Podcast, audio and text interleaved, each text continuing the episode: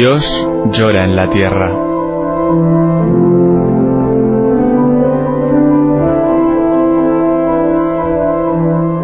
Un libro en el que Berenfried van Straten, el padre Tocino, fundador de Ayuda a la Iglesia Necesitada, recoge su experiencia cara a cara con el dolor, la miseria, el hambre y la opresión, a lo largo de toda la geografía del planeta.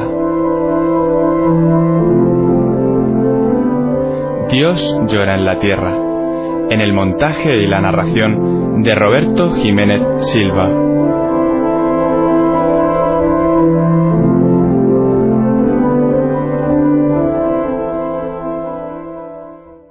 Capítulo 25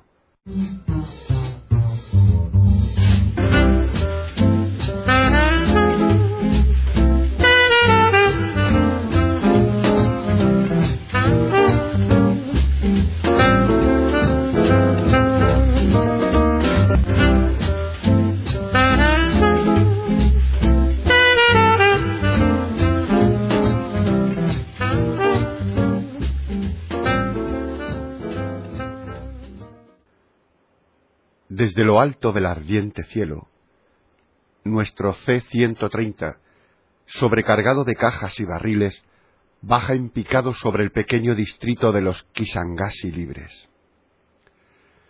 La libertad mide aquí diez kilómetros de diámetro.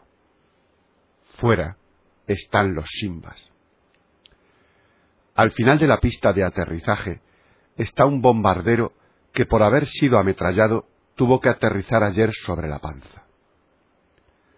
Nuestro piloto aprieta los dientes. Los haces nerviosos de los cables y conducciones eléctricas que serpentean a través de las complicadas interioridades del aparato acondicionador del aire por todo el aparato son como la prolongación del propio sistema nervioso del piloto. Él lo domina todo con férrea voluntad. Entre chirridos, entra a su justo tiempo en acción el sistema de frenado. Con silbidos que rompen los tímpanos, el aire comprimido encuentra un camino de salida. El cinturón de seguridad me golpea en el estómago como un puño. Habíamos patinado. Gimiendo por el esfuerzo, el avión se detiene a dos metros escasos del casco del bombardero. Estamos en Kinsangani. Kinsangani, que fue el corazón incesantemente activo del Congo, es hoy una ciudad muerta. Sus opulentos parques están ahora baldíos, las tiendas cerradas, las villas en ruinas, la población reducida a la mitad. Atravesamos un oasis del que la jungla se está apoderando a ojos vistas. Todo parece evocar la hora dramática cuando los paracaidistas belgas, en lucha contra el reloj, acudieron a salvar la vida de los rehenes. Por esta misma avenida y por este mismo cemento requemado recorrieron a toda velocidad el 24 de noviembre de 1964, el camino del aeropuerto a la ciudad. Salvaron a dos mil personas, pero para otros muchos llegaron demasiado tarde.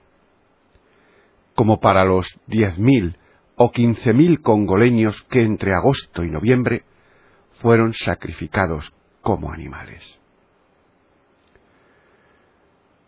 Nos detenemos atónitos ante el pedestal en el que estuvo un tiempo un gran retato de Lumumba, y ante el cual, durante meses, la sangre de incontables víctimas empapó el empedrado.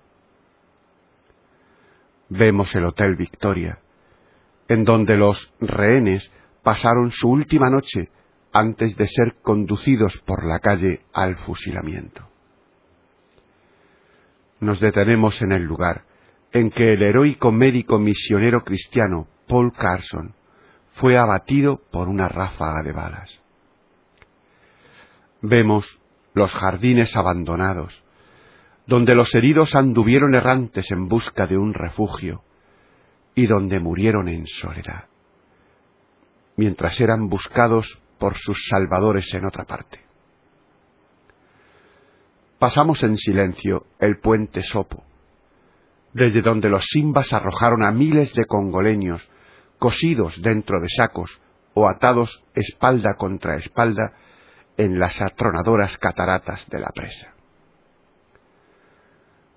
Nos detenemos a orar en el cementerio de la orilla del río Congo, donde, bajo las palmas calladas y los inmóviles tuya, esperan en una fosa común la gloriosa resurrección monjas y sacerdotes belgas y holandeses, españoles y luxemburgueses, un pastor y cuatro misioneros protestantes y un párroco negro, en total treinta y tres mártires.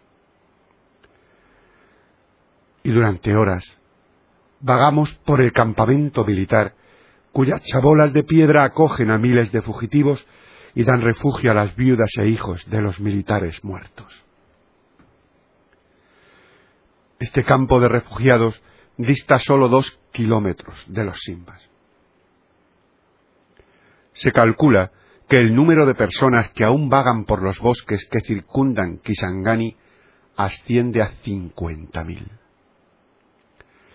El que es sorprendido por los simbas en posesión de una lata de conservas o de cigarrillos es fusilado bajo la acusación de estar en trato con los americanos. De modo que el aterrorizado pueblo se alimenta solamente de mandioca y hojas. ¿Quién podría contar los niños que han muerto de privaciones e inanición? Todas las noches llegan refugiados que huyen de la selva para escapar del terror y de la miseria. Muchas de estas familias huidas perdieron a más de la mitad de sus hijos. Los supervivientes son llevados al hospital. Allí encontramos a 120 niños de la jungla que esperan una transfusión de sangre. Sangre que donan los obreros penados, con traje a rayas blancas y azules, a cambio de dos botellas de cerveza. Estos detenidos son soldados que se vieron obligados a elegir entre la adhesión a los simbas o la muerte, y que seguidamente cayeron de nuevo en manos del ejército gubernamental. El padre Bayer, que con lágrimas en los ojos dio la bienvenida a su viejo amigo Jan Engelen, nos da unas golosinas para estos niños de la jungla. Proceden de los paquetes postales que llegaron al vicariato tras la liberación de Kisangani estaban destinados a los misioneros de la provincia oriental que, entre tanto, fueron asesinados. Estos dulces estadounidenses, procedentes de Hempstead, en Long Island, y empaquetados amorosamente para Sor María Antoinette de la misión de Isangui, hacen resplandecer de alegría los ojos de Sofía Cávira. Tiene doce años y parece que son siete. Y lo mismo la cara de Josephine Asson, que ha perdido a seis hermanos en la selva. Así es, como tras su cruel muerte, Sor Mary Antoinette se inclina cariñosamente sobre los negritos inocentes por los cuales vivió y murió. Ahora, cuando lo indecible pertenece al pasado, y Dios mismo ha enjugado las lágrimas de terror y pena, Sor Mary Antoinette sabe bien que el pueblo negro no es peor que otros pueblos, que la vileza, el egoísmo y el instinto de conservación paralizan a todos los pueblos en su resistencia al terror. Que tanto entre los pueblos blancos como entre los de, los de color, tener el valor de tomar una decisión contra la tiranía a costa de la vida es algo excepcional. que no sólo en el Congo asiste la masa pasiva a las más crueles bestialidades, y que, por lo demás, ello se debe menos a la maldad que al miedo. Nos adentramos en la tierra de nadie, entre Kisangani y los Simbas. Allí se encuentra el barrio de Cabondo, llamado Bruxelles, en otro tiempo lleno de palpitante actividad y vida africana. Antes vivían aquí de ochenta a cien mil congoleños. Ahora resulta demasiado peligroso y no lo habita nadie. Los rebeldes rocean esta vasta zona por tres lados y durante la noche saquean las casas y se llevan a todo cuanto puede serles útil. Durante el día son los soldados congoleños y la población de Kisangani quienes a su vez se dedican al saqueo. Es sobrecogedor el silencio de muerte que aquí reina. Aquí nadie vive, excepto la selva virgen, que muy pronto se apoderará de estos tristes despojos que fueron obra del hombre.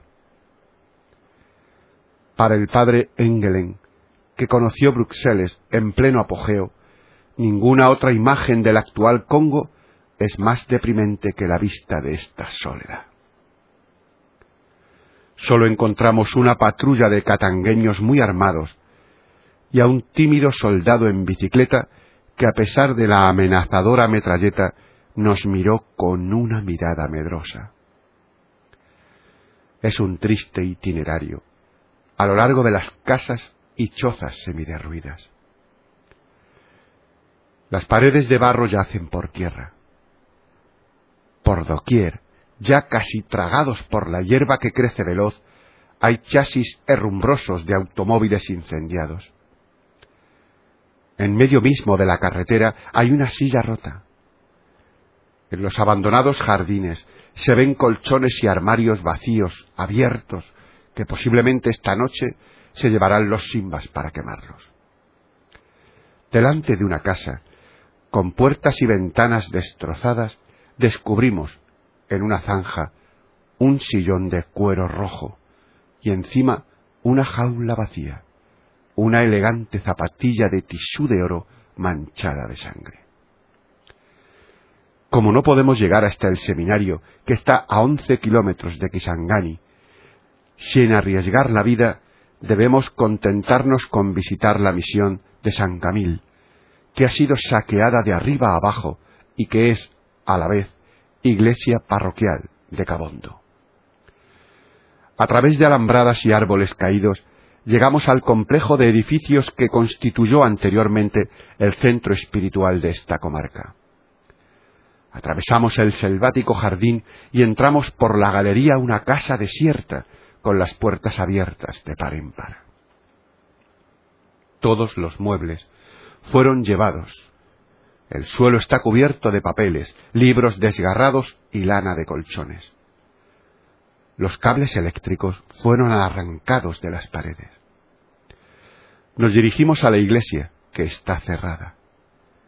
En tierra, ante la entrada principal, vemos un teticha cuálica una invitación a Ceda Morís para participar en la misa de la Asociación del Sagrado Corazón a las siete del próximo domingo. En el tablón de anuncios junto a la puerta de la iglesia hay fijado un folio de papel amarillento con las letras borrosas a máquina en el que se lee 22 11 1964. Hoy es el domingo vigésimo séptimo después de Pentecostés, último del año litúrgico. La primera misa es por Macaya Joseph, a solicitud de su hijo Kibibi Joseph. Fue el último domingo para Cabondo. Y a la vez, la última misa que Kibibi Joseph pudo mandar decir en sufragio de su difunto padre, porque el 24 de noviembre de 1964 fue asesinado por los Simbas aquella noche. Bajo la mosquitera, en el vicariato de Kisangani, no conseguía dormir. pensaba en el futuro, porque tras esta devastación llegará el día de la reconstrucción. Creo que las nuevas misiones deberán ser más modestas y más sencillas que las que han sido destruidas y que superaban el nivel cultural de este pueblo. Carece de sentido organizar las cosas a nivel europeo en este país primitivo. Debemos renunciar a muchas cosas y realizar solamente aquello que el pueblo juzgue útil y necesario. Hay que evitar toda apariencia de ostentación. No más misiones semejantes a orgullosas fortalezas que pueden gustarnos a nosotros, pero que, a los ojos de los africanos, resultarán eternamente extrañas y sin sentido, quitándoles ánimo y alimentando su innato sentido de inferioridad. El horror de la devastación, que en ninguna parte he visto tan claramente como en la tierra de nadie, entre Kisangani y los Simbas, nos ofrece una posibilidad nueva. Cojámosla con ambas manos, para unirnos a los congoleños y dar a la Iglesia de este país una nueva figura que no sea deprimente para este pueblo, sino aceptable. Entonces el sacrificio de tantos no habrá sido inútil.